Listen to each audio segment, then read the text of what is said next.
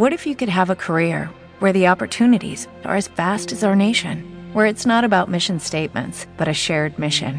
At U.S. Customs and Border Protection, we go beyond to protect more than borders from ship to shore, air to ground, cities to local communities. CBP agents and officers are keeping people safe. Join U.S. Customs and Border Protection and go beyond for something far greater than yourself. Learn more at cbp.gov/careers. A hablar, como os comentaba, de estas dos cosas, un poco de cómo la web, al final eh, el tema es de cómo la web nos hace mejores, mejores en estos dos aspectos de aquí. Mejores personas, tanto a nivel individual, a nivel de responsabilidad social, a nivel de, de todas esas cosas que, que, se valoran tanto, como de, a nivel colectivo y tanto en relación a lo social como en relación al conocimiento. O sea, nos hace más listos, nos hace más solidarios, nos hace más inteligentes, nos hace más capaces de aprender, nos hace más empáticos, nos hace todas esas cosas. Vamos a ver, voy a intentar convenceros de eso a los que no lo estéis ya. Si alguien, si alguien se pone muy duro, después al final podemos discutirlo y podemos, puedo acabar, intentar acabar de convencerle otra vez. Eh, cuando hablamos de social media, lo que estamos haciendo es teniendo que fusionar dos antiguas profesiones. Y digo antiguas porque se están quedando ya anticuadas, la comunicación y la psicología social. A mí cuando estudiaba psicología social me decían que estudiaba la interacción del individuo con la sociedad. Si hablamos de social media, estamos estudiando la interacción del individuo con la sociedad. Voy a intentar demostraros esta idea o voy a intentar que lleguemos también a esta idea. Al final no se trata de fusionar carreras, o, o, si se fusionan, a mí la verdad es que me trae sin cuidado, pero sí que se trata de que los dos ámbitos tienen que aprender uno de otro un montón, porque es que realmente su objeto de estudio se ha fusionado naturalmente. El mundo ha evolucionado hacia la fusión de medios y aspecto social de los individuos, con lo cual mmm, tenemos que aprender unos de otros seguro. Bueno, pues en el 1800 yo me iba a la plaza del pueblo y le decía, Ana, ¿tú qué crees que planto este año? ¿Zanahorias o patatas? Porque es que me han dicho, me ha dicho por ahí, mmm, ¿quién? A ver, tú misma. Clara, me ha dicho por ahí Clara que plante patatas porque Oye, no, no, no. Yo te diría que plantes zanahorias. Clara no se entera, te lo digo yo, que el año pasado me dijo que plantara patatas y fatal, ¿eh? Y planté zanahorias y no ha cambiado tanto el clima. Planta zanahorias que ya verás cómo todo va bien.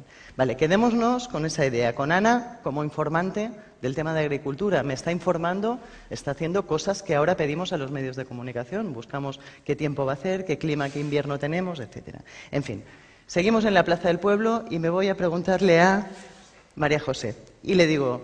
Estoy sufriendo porque me parece que va a llegar la guerra. No sé si me, mi, mis parientes del pueblo de al lado, perdón, me han dicho que vaya para allá, no sé qué hacer, no sé si ir o no ir. ¿Tú qué harías? Me dice, uy, yo te informo y yo sé que sí, que van a venir las tropas, mañana están aquí, huye. A ver, ahora me río, pero es una cuestión vital el hecho de huir o no huir. Es una información, además, muy relevante para mi supervivencia, lo cual todavía da más peso a, a ese tipo de lógica. Bueno, pues le hago caso y evidentemente me voy. Al día siguiente no llega la guerra y me acuerdo de todo. Y digo, esta tía, de verdad, ya no le pregunto más porque es que no se entera. Como informante de guerra, mmm, no se ha enterado mucho. Pero bueno, volveremos de, después a todo esto. Va pasando los años y supongo que habéis estudiado en comunicación porque me consta que es, una, que es una disciplina muy autocrítica, cosa que está muy bien. Habéis estudiado que los más media en el fondo también han servido en parte a a necesidades del poder o de alguna forma han favorecido a los poderosos en cada momento. En determinados el tema de la neutralidad siempre ha estado ahí y siempre ha sido discutible. No solo porque el poder los quería, sino que los más medias surgen también porque el mundo se va complicando.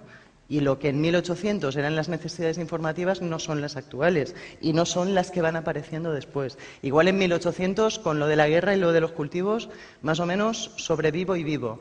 El mundo se va haciendo más complejo, las cosas se van complicando y necesitamos unos medios de comunicación de masas, alias medios de comunicación de masas, más media, que nos digan de arriba abajo que desde un lugar apartado de la realidad o no apartado, ¿eh? no, no, estoy criticando eso, pero que nos digan de arriba abajo, de alguna forma, qué está pasando en el mundo. Que en vez de ir a la plaza del pueblo, dejo de relacionarme socialmente para informarme y lo que hago es quedarme en casa y consulto periódicos, consulto radio, consulto televisión. En fin, hay críticos americanos, no sé si os suena Putman y el Bowling Alone, que decía el de que, un poco los más media nos estaban aislando. Hay un montón de literatura al respecto de cómo nos han aislado los más media. Una, a mí me parece muy, muy buena en este sentido, una película que os la recomiendo especialmente que se llama Requiem por un sueño no sé si la habéis visto, espectacular. O sea, compara un poco las adicciones con, la televisión. Ese falso sentimiento de conexión social que generan los más media y que puede ser hiperadictivo, hasta el punto de que en la película Sur está el, chico adicto a las drogas y la madre adicta a los realities. Y acaban prácticamente, o no os cuento el final, pero la, la historia es bastante paralela. O sea, se parece bastante una cosa a otra. Se parece porque el ser humano tiene una necesidad básica y esencial de estar juntos, de sociabilidad.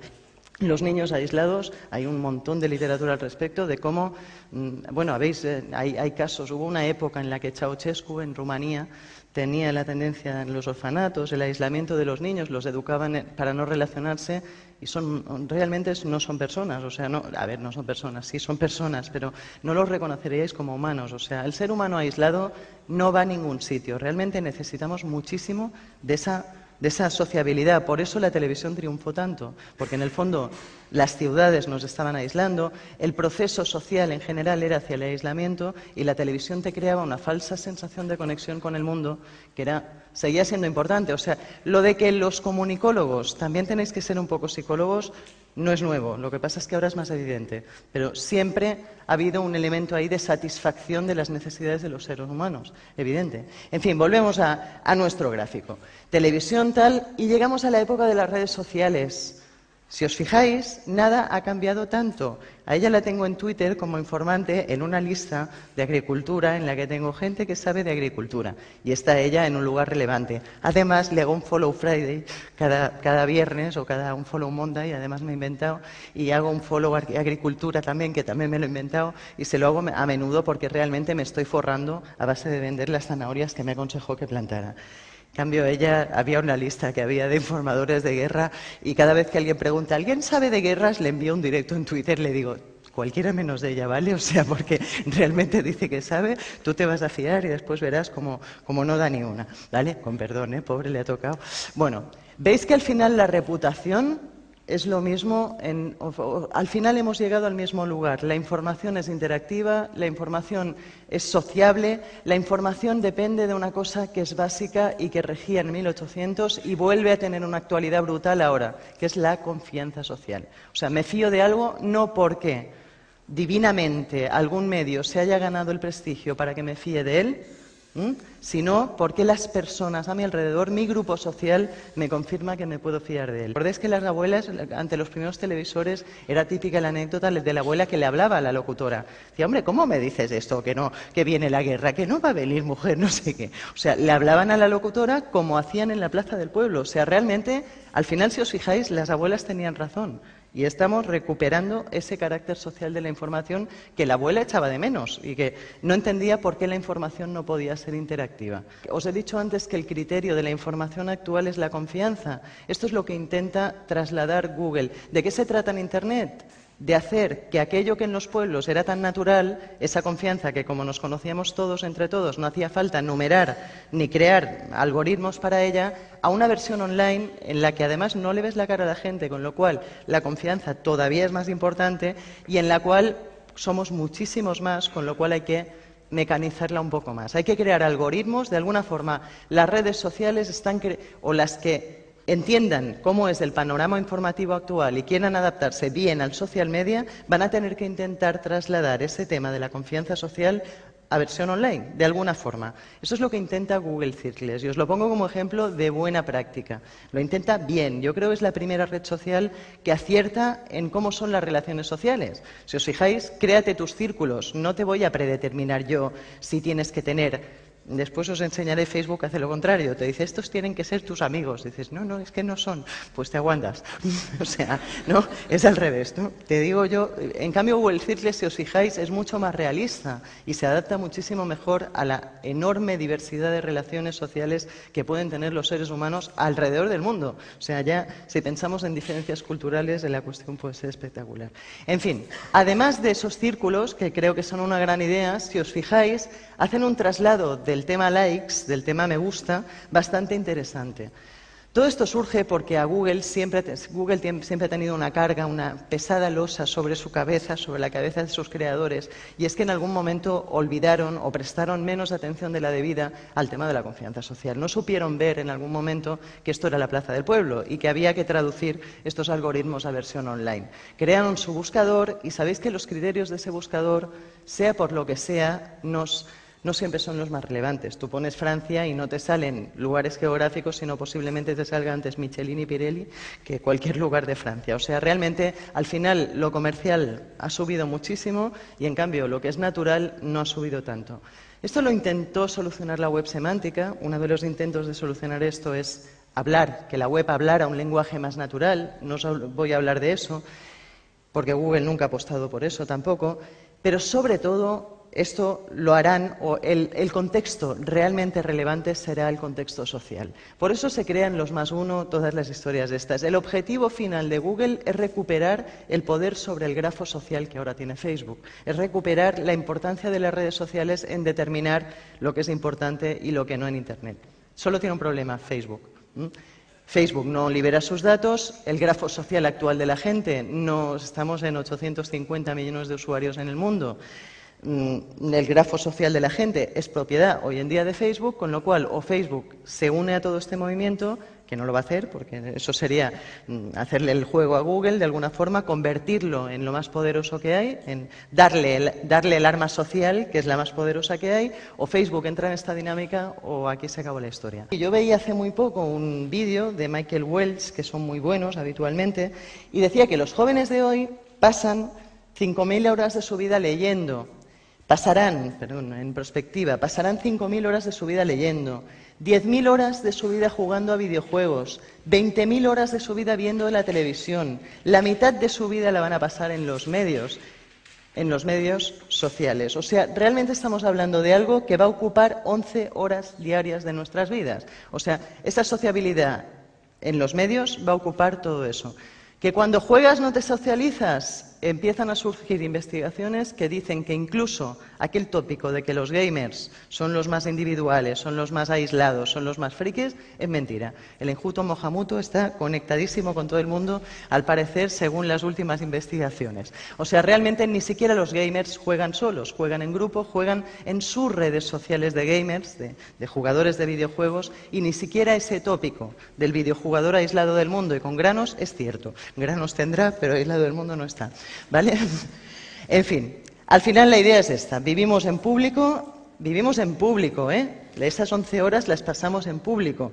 8 las dormimos, 19, 4 nos quedan para el privado. O sea, no sé, planteároslo en relación a esa reivindicación de siempre de la privacidad y tal.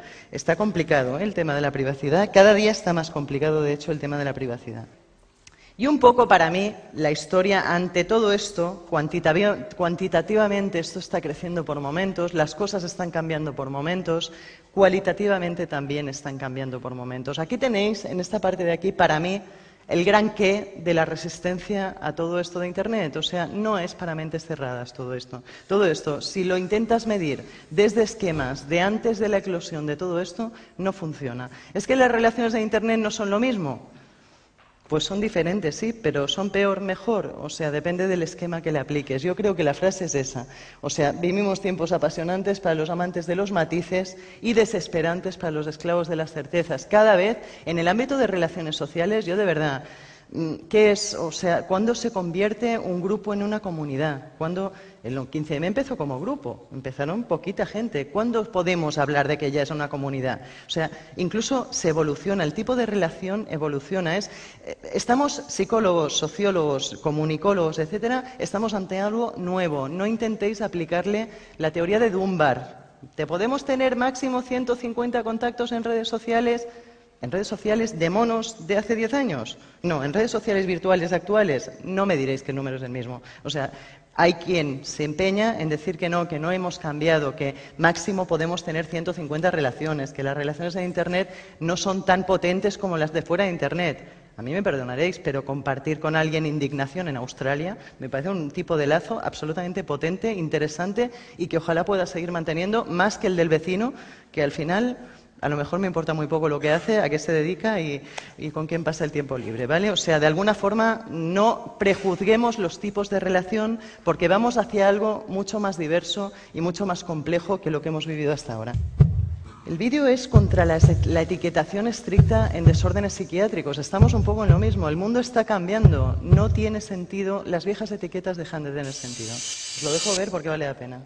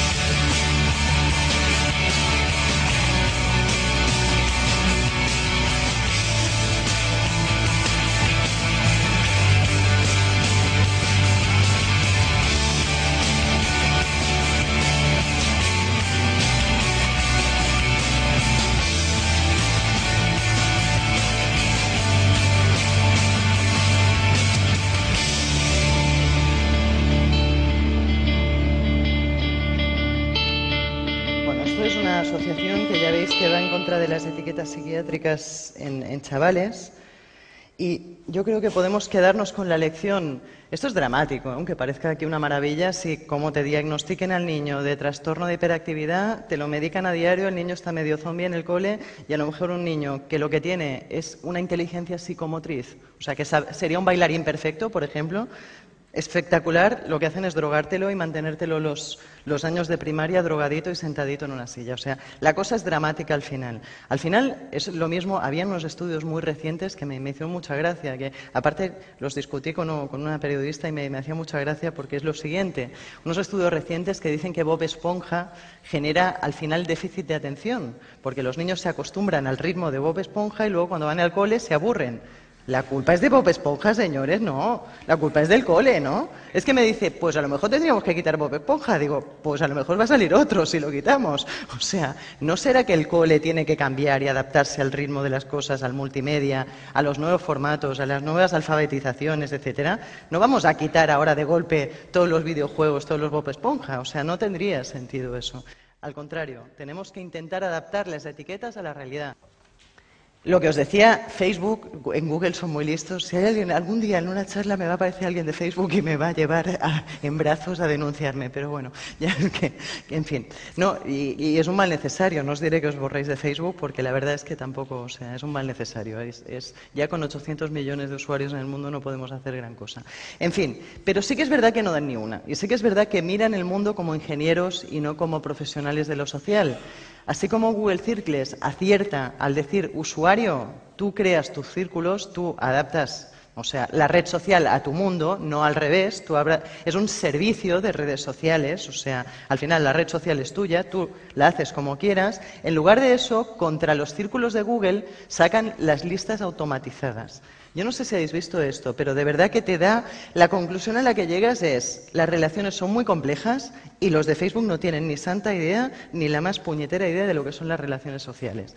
Lista de mejores amigos, comprobadlo, de verdad, no dan ni uno. O sea, dices, o algo estoy, claro, te puedes acomplejar y todo. Dices, ¿qué estaré haciendo mal? ¿No estaré siendo buena con mis mejores amigos? No, no, la culpa es de Facebook, ¿eh? no os acomplejéis, que la culpa no, es vuestra.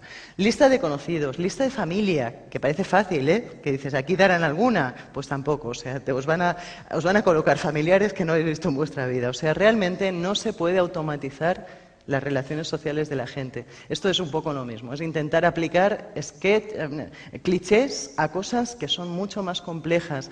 Habría que empezar a hablar de neorelaciones. De alguna forma nos estamos inventando tipos de relaciones nuevas a cada momento. Ya no solo es que empiezan a surgir cada vez, ya no solo es una filosofía, ya no solo son pensadores, sino que empiezan a surgir evidencias científicas de que buenos o malos no lo sé, pero desde luego estamos predeterminados a relacionarnos, a sociabilizarnos, a empatizar con los demás, etcétera. No se entiende ciertas formas de empatía si no es porque somos sociables por naturaleza. No vamos a decir buenos y malos, sino, de hecho, se puede ser sociable y malísimo, ¿no? También, pero de hecho, no sé dónde leía y es cierto, la guerra es una gran forma de organización social, el hecho de, también, y se puede ver desde ese punto de vista. Pero vamos a ver un poco elementos que nos hacen pensar, ya, ya neurobiológicamente, ya se ve en el cerebro y ya se ve, ya hay evidencia científica clara de que somos seres sociables, ¿no?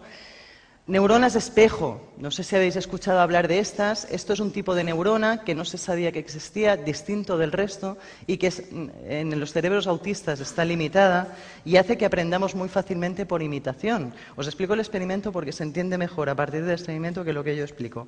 Un mono y un investigador. El investigador está viendo qué zonas del cerebro se le activan al mono cuando el mono coge un plátano.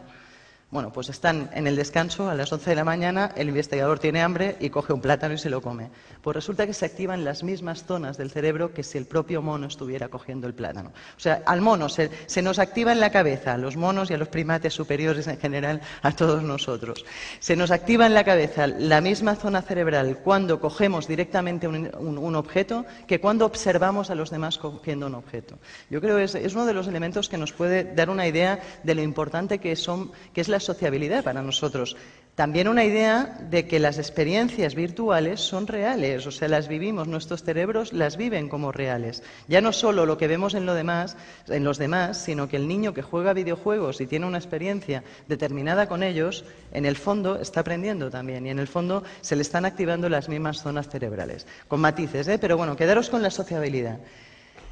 La amígdala, la complejidad de las relaciones sociales, esto es, últimamente está como saliendo mucho a la luz, que diversas investigaciones, pensar que últimamente lo neuro está avanzando muchísimo y muchas de las cosas que los psicólogos suponíamos que los filósofos pensaban, ahora presentan evidencia científica. Es un poco lo que os estoy, lo que os estoy mostrando. Pues empieza a surgir evidencia científica de que el cerebro de la gente con muchas conexiones en redes sociales, en virtuales, virtuales, que quizás está es otra de las curiosidades de la cuestión, tiene la amígdala más grande o tiene determinadas zonas cerebrales más desarrolladas, tiene más sustancia gris en determinadas zonas. O sea, sí que hay correlato cerebral directo del tamaño de las relaciones sociales. Sí que el hecho de tener 2.000 amigos en Facebook te cambia el cerebro de alguna forma, ¿vale? Para los que piensen que no, que seguimos atados a los 150 de límite, etcétera. O sea, empiezan a surgir evidencias de que los cerebros conectados son distintos de los cerebros desconectados. Una de las cosas que nos diferencia de otros primates superiores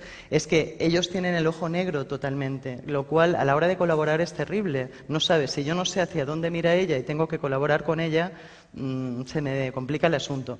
Me interesa saber en cada momento a dónde está mirando. El tema de que tengamos el blanco de los ojos es un índice también de que somos seres colaborativos. Es uno de los elementos que nos hacen animales, parece que somos más animales colaborativos en base a eso.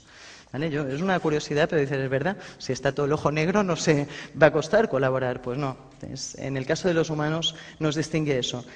A los dos, tres años, un niño que observa cómo al adulto se le caen las llaves hace el gesto de, de eh, eh", le señala las llaves, se preocupa porque al adulto se le han caído las llaves.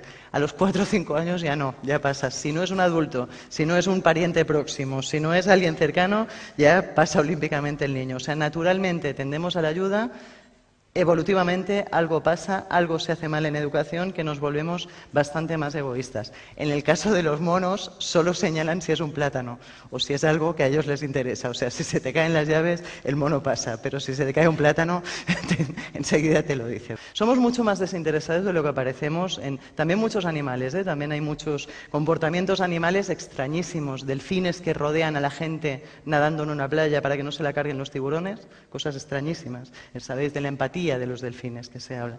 son, son ejemplos, hay un libro que se llama La edad de la empatía, que os gustaría en este sentido. Los que os gusten más estos ejemplos de animales, hay muchísimos ejemplos de animales solidarios, de, extraños ejemplos, de tigres que cuidan a cerditos pequeños, que dices, ¿cómo no se lo comen al cerdito? Lo cuidan. Pues sí, lo cuidan. El instinto maternal es más grande en este caso que el instinto de supervivencia. La pirámide de Maslow y dice que una vez cubiertas las necesidades básicas, sí que nuestros motivadores esenciales son el reconocimiento social, el hecho, la, significación de lo que hacemos, la autorrealización personal, etcétera. Pero si comemos, bebemos y pagamos la hipoteca. O sea, cuidado que aquí está el tema de seguridad, de tener una vivienda, de os lo digo porque esto da lugar también en organizaciones a investigaciones que dicen que es más importante el buen clima laboral que el sueldo. Y así es, así es pero si el sueldo es mínimo, ¿vale? O sea, tampoco, que tampoco se nos vaya, o sea, siempre y cuando se coma. Si la gente no come, no trabaja bien ni aquí ni en ningún sitio. O sea, es intercultural, ¿eh? Parece que haces este tipo de investigaciones que dicen que a más sueldo no mejora la ejecución, sino que tiende a mejorar más a, cuanto más reconocimiento social tienes, se repiten aquí y en India, que es algo curioso, que dices, a lo mejor allí por ser más pobres van a valorar más el dinero. Pues no, se valora más lo social. Pero volvemos a lo de antes, bajo unos mínimos. Investigaciones que dicen que en un barrio tú pones, yo os divido por la mitad en este barrio de aquí, imaginaos que estamos en un barrio, os divido por la mitad en esta zona, en esta acera de la calle, no pongo conexiones, aquí os relacionáis, hacéis vuestras fiestas, vuestras cenas, vuestras historias, como siempre, y aquí sí pongo conexiones, aquí pongo ordenadores, pongo, pongo una conexión hiperlocal, se le llama eso, o sea, pongo una conexión una, capa adicional de sociabilidad. Por eso sociedad aumentada, por eso un poco hablo de sociedad aumentada, de conocimiento aumentado. Pues eso. ¿Qué pasa a los dos años? Que estos colaboran menos que estos. Dice adiós teoría, ya se le ha ido al carajo la teoría. Pues sí, se va, se va en cierta forma al carajo. Al principio, la implementación de la tecnología genera más ansiedad hay un tipo de ansiedad, que lo hablábamos en el coche ahora al venir, hay un tipo de ansiedad que es buena, hay un nivel mínimo de ansiedad es bueno para ejecutar cualquier tarea. Cuando es excesiva, esto os pasa cuando os bloqueáis en un examen, cuando es excesiva ya no es buena, o sea, hay, una curva de la ansiedad mm, aceptable. En el caso de la tecnología, si es demasiada la ansiedad que genera, bloquea a la gente y es el caso. La tecnología, si ponéis un ordenador delante de vuestros padres, lo vais a ver, les bloquea, o sea, realmente les genera una ansiedad espectacular acaba haciendo que la gente se aísle, que acaba retrayendo lo que, justo lo que esperabas. En la investigación está con el tiempo, si esperamos dos años, sí que al final estos colaboran más, estos de hecho tienen sentimiento de pertenencia, sentido democrático, buena vecindad y la implicación en el territorio. O sea, estos de aquí, gracias a esta tecnología, esta capa hiperlocal que les pones, acaban colaborando más, acaban siendo más sociables y acaban también quedando más en la calle, ¿no? La, vieja idea, como ya hablan en Internet, no hablarán fuera. Bueno, la prueba sois vosotros. Yo creo que esto ya cada vez se dice menos porque, en fin, decir esto en un evento es una absurdez. Todos los que estamos aquí nos hemos conocido en Twitter, o por lo menos el 50% de los que estamos aquí. O sea que es, es absurdo pensar lo contrario. Bueno, pues eso, la investigación acaba que a los dos años estos casi no se relacionan o se relacionan igual y en cambio estos tienen una vida social espectacular todos. Pero a los años. ¿eh? Al principio la gente se retrotrae y se tiende al prejuicio. ¿eh? Cuando algo te agobia informativamente, tiendes a dar un paso atrás y a decir, esto Google nos está volviendo tontos y estas cosas que, se escuchan tanto. O sea, es normal este tipo de reacción en Vargas Llosa, en personajes de estos súper de otra época, porque les genera tanta ansiedad que no pueden llegar a asumirlo, ¿vale? De alguna forma. La idea es que la oxitocina en general aumenta cuando estamos en relaciones sociales. O sea, cuando tú estás siguiendo un hashtag en Twitter, una historia de estas, un terremoto, una historia que te, que te implica emocionalmente, la oxitocina aumenta. Bueno, pues lo he dicho ya. O sea, esto lo saben los americanos hasta el punto de que se venden sprays para ponerlos en supermercados para que la gente se ponga más happy y, acabe comprando más. O sea, esto, lo de que la sociabilidad nos anima y nos hace felices, lo saben y lo que hacen es eso, en supermercados, eso para que, bueno, pues se repite en la e-conexión. Es algo que se repite online, que se repite cuando estamos también en Twitter. O sea, se miden los niveles y cambia exactamente igual que lo haría en un partido de fútbol. O sea, se eleva también la oxitocina si ves el fútbol desde casa conectado a Twitter a través y te, relacionas en casa, de alguna forma. Lo de los gamers lo hemos visto. Y en cuanto a la televisión, la crisis de la televisión está cambiando hacia el 60% de televidentes que utilizan Internet mientras ven sus programas favoritos. Si no puedes con tu enemigo, únete a él. Y lo están haciendo fantásticamente bien. Y yo ya hace un tiempo que no hablo de crisis de la televisión, porque parece ser que en Estados Unidos, en, en la mayoría de países, vuelven a subir los niveles de audiencia gracias a esta capa social que se consigue. El 78% de los usuarios comparten información simplemente porque les ayuda a estar en contacto con otras personas. Ya. O sea, ¿por qué compartes en Internet? Pues porque, porque sí, por estar en contacto con los demás. El 78% de los encuestados usa enlaces para estar conectado con gente con la que no tendrían contacto de otro modo. Pues un poco lo mismo.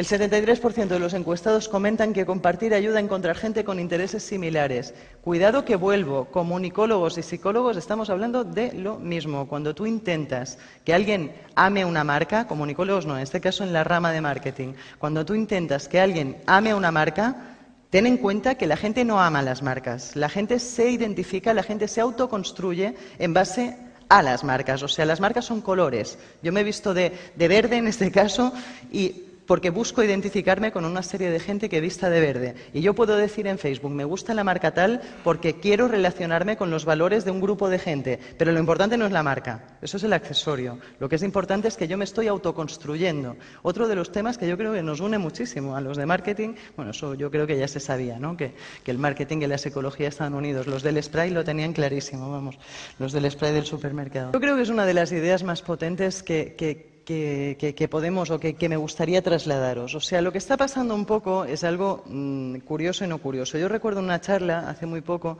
lo que hablábamos de Bob Esponja, pero en lo social.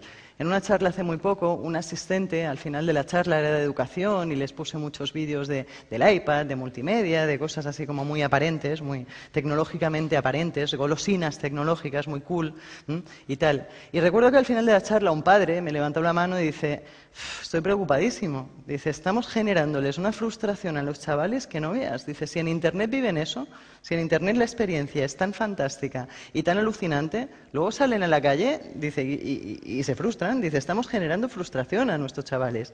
Y dije, oye, chaval, de verdad, me ha proporcionado, lo pongo como ejemplo en cada charla. Digo, te lo voy a resumir en dos palabras, 15M.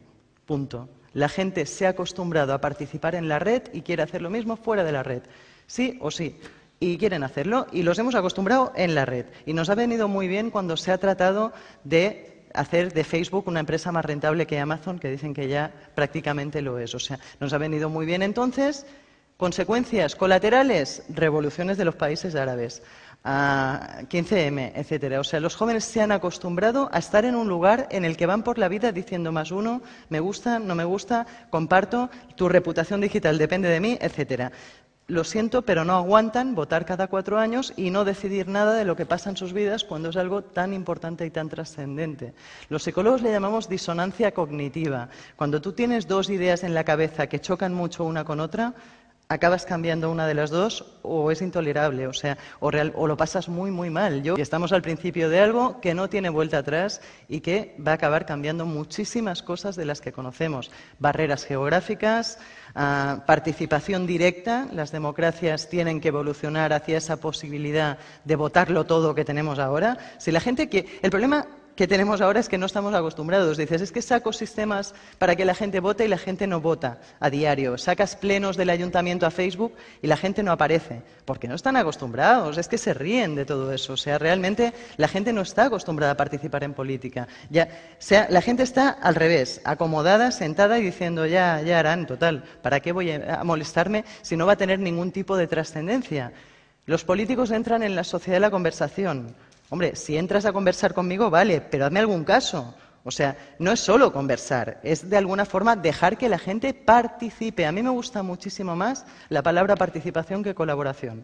Ciudadano colabora. No, no, no. Ciudadano participa, no colabora y da libremente todo. Al ciudadano le tienes que devolver algo también. Y ya no en política, en las empresas. Vamos a crear un entorno para que todos los trabajadores colaboren para que todos los trabajadores participen. Y yo quiero ver cambios y quiero que eso me, revierta también en positivo a mí. Ya se acabó aquello de todo por el colectivo, o sea, lo de colaborar es un poco ese comunismo que, que, anulaba al individuo de alguna forma no tiene sentido tampoco. El individuo tiene su ego y quiere, se habla de competición, se habla de cosas como mucho más evolucionadas y que creo que van a este nuevo individuo que no es ni todo social ni todo individual. Es un, individuo ilustrado, pero además conectado al resto. Es, un intermedio, no es ni todo social ni todo individual. Por eso, cuando planeéis cualquier tipo de estrategia de colaboración, premiad a la gente. La gente quiere premios, la gente quiere visibilidad al individuo, nombre y apellidos. Eso del trabajo colaborativo, así, libremente, no funciona. En resumidas cuentas, ¿qué le falta al 15M? Para mí le falta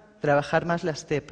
A la gente no tiene por qué gustarle manifestarse. La gente quiere decidir y quiere votar y quiere participar, pero no tiene por qué ir a manifestarse a las plazas, ni ir a las asambleas, ni etcétera. Vamos a proporcionarle en, en honor a esa diversidad posible mecanismos de votación en red. A mí me hace mucha gracia cuando dicen, no, es que no es posible. ¿No es posible? Ahora en Cataluña sacaban una ley de no sé qué de la contaminación ambiental que tenías que ir a no sé qué página web y poner la matrícula del coche. O sea, ¿cómo que no es posible? La gente si le dices que tiene que hacerlo, lo hace. No hay voluntad política de hacerlo, eso es otro tema. Se habla de Internet, para mí es una de las frases más acertadas alrededor de Internet, como de tecnologías, como de la organización, de su capacidad para organizarse sin organizaciones. Como es el ámbito en el que se permite a la gente organizarse, colaborar, volver a estar juntos, cooperar, perdón, o participar, volver a estar juntos sin organizaciones, ¿vale? Sin necesidad de que haya instituciones que lo determinen, que sin necesidad de una iglesia que nos diga, pues fue, fue, una forma de organización en otros momentos. Pues tú eres de mi iglesia, tú no eres de mi iglesia. Hoy en día no necesitamos en tanta medida instituciones que nos digan de, de qué bando tenemos que estar de alguna forma. Son tecnologías muy potentes para organizarnos, para bien y para mal se está empezando a poner de moda en Estados Unidos las flash robs, que es quedamos todos en el 15M para reivindicar un que queremos un mundo mejor. No, quedamos todos en el no sé cuántos F o en el no sé cuántos O o lo que queráis para ir a robar el supermercado de turno y nos metemos todos dentro y a ver quién nos para. ¿Vale? O sea, realmente estamos hablando de herramientas tan potentes que vuelve a ser muy importante educar en valores, educar en educación emocional, etcétera. A ver, y la pobreza, ¿eh? que en el caso de las ríos británicas estamos hablando de los jóvenes más pobres. De, los países occidentales, los británicos son los más pobres. O sea, estamos hablando también de pobreza, que al final es el gran detonante de cualquier violencia. Pero bueno, otra vez que veáis que son armas muy potentes, en el fondo, para hacer cosas muy bonitas o cosas muy feas. Eh, estos de aquí les preguntaban y decían, ¿por qué hacéis esto? Queremos cambiar el mundo. Y aquellos de allí, ¿por qué hacéis esto? Queremos una tele de plasma de 26 pulgadas y si no, no sé si los veíais, pero era espectacular. Les preguntaban y decían, es que yo quería la tele. Ah, bueno, pues nada. O sea, realmente tengamos cuidado porque con esta organización sin organizaciones puede ir a parar a cualquiera de los dos lados. Estamos cambiando de paradigma totalmente científico. Vamos hacia un paradigma de análisis de datos y no tanto un paradigma experimental. No quiero ir más por ahí porque hablaría una hora más, pero va por ahí el tema, ¿vale? O sea, estamos ante una abundancia de datos que nos permite hacer investigación social como nunca la hemos podido hacer. No sé si los que estáis más en ciencias sociales y los comunicólogos también, no sé si os dais cuenta de la de psicólogos y de la de experimentos sociológicos que estudiamos de antes de la Segunda Guerra Mundial. Es un montón. Es por un simple motivo. La investigación social atentaba contra los derechos humanos de la gente. Yo no sé si habéis escuchado hablar de los experimentos de Milgram por ejemplo. Bueno, pues el señor este cogía a la gente, la ponía, un grupo experimenta, un grupo eran castigadores y el otro grupo eran castigados y les daban calambrazos unos a otros. Esto después de la Declaración de los Derechos Humanos, después de, de que las legislaciones evolucionaron, dejó de ser posible, con lo cual se dejó de investigar el comportamiento social de la gente. O sea, realmente muchísima investigación social no es posible por derechos de la gente, porque es que es horrible, no es que no sea posible, es que es horrible. Esto abre nuevas vías a la investigación en, muchos sentidos. Cuando, no sé si fue el 20M, en Barcelona desalojan a porrazos la Plaza Cataluña, Allí la disonancia cognitiva que generaron fue espectacular, o sea, flores contra porras. Aquello era ya era he educado o de alguna forma educadores, padres, maestros, lo que sea, vuestros hijos son los que están ahí sentados, os guste o no, perroflautas o, o, no, son los representantes de vuestra, de la generación de vuestros hijos. No, por eso es que me parece fatal lo del perroflauta, porque son tus hijos, al fin y al cabo es tu futuro el que, se convierte en perro flautico. Pero bueno, da igual. O sea, perroflautas o no, son los que están ahí sentados son tus hijos y lanzan flores contra porrazos. O sea, de verdad, cualquier joven viendo las imágenes alucinaba, decía, pero ¿por qué les pegan? O sea, ¿qué hacen si están sentados?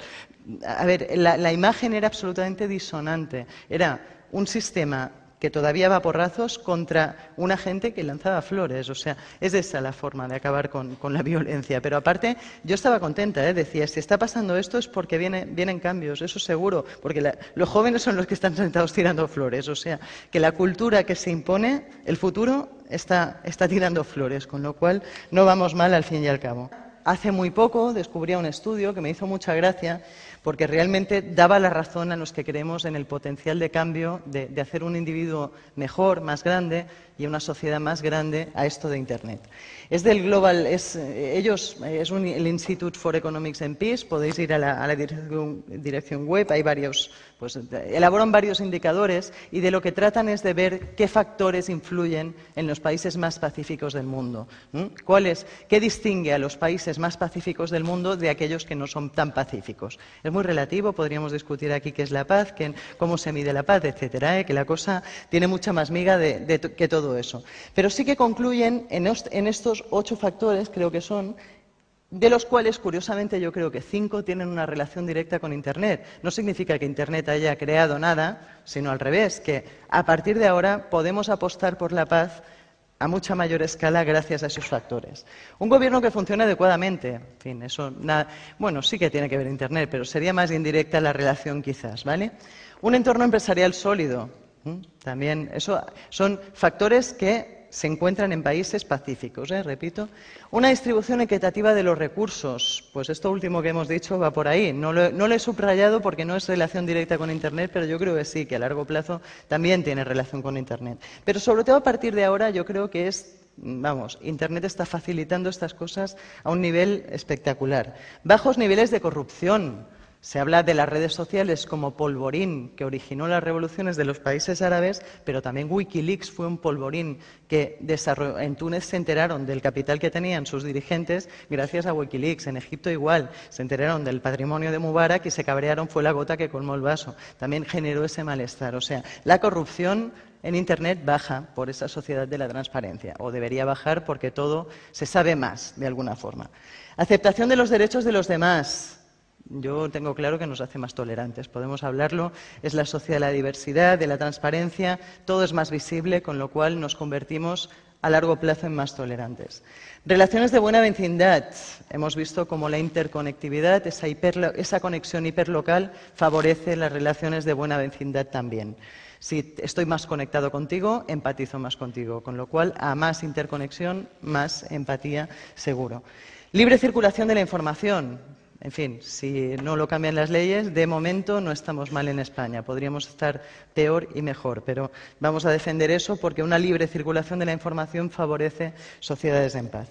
Y altos niveles educativos. Si algo tiene Internet es que está favoreciendo la posibilidad de autoformarse independientemente de recursos económicos, más que creo que cualquier otro medio en la historia. O yo creo que eso sí que es histórico, la posibilidad de que los niños en las calles de India puedan acceder a un ordenador. Hay una experiencia que se llama Hall in the Wall, por ejemplo, que trata de eso, de poner ordenadores en cuevas para que los niños puedan acceder al conocimiento al que no podrían acceder de otra forma.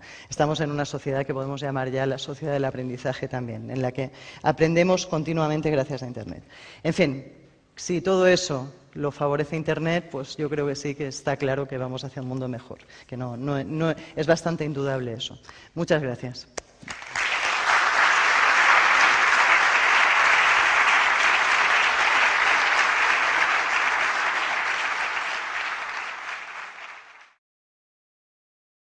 ¿Te preocupas por tu familia? Entonces, ¿por qué darles solo huevos ordinarios cuando pueden disfrutar de lo mejor? Eggland's Best, los únicos huevos con ese delicioso sabor fresco de granja, además de la mejor nutrición, como 6 veces más vitamina D, 10 veces más vitamina E y 25% menos de grasa saturada que los huevos regulares, además de muchos otros nutrientes importantes. Así que, dales los mejores huevos. Eggland's Best, mejor sabor, mejor nutrición, mejores huevos.